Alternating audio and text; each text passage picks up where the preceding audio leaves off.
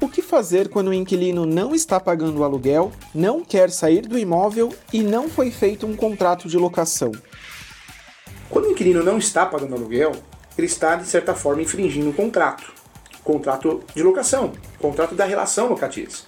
Nesse caso, a falta de pagamento de aluguel possibilita o locador, seja possuidor ou proprietário, a fazer o despejo, e o despejo por falta de pagamento.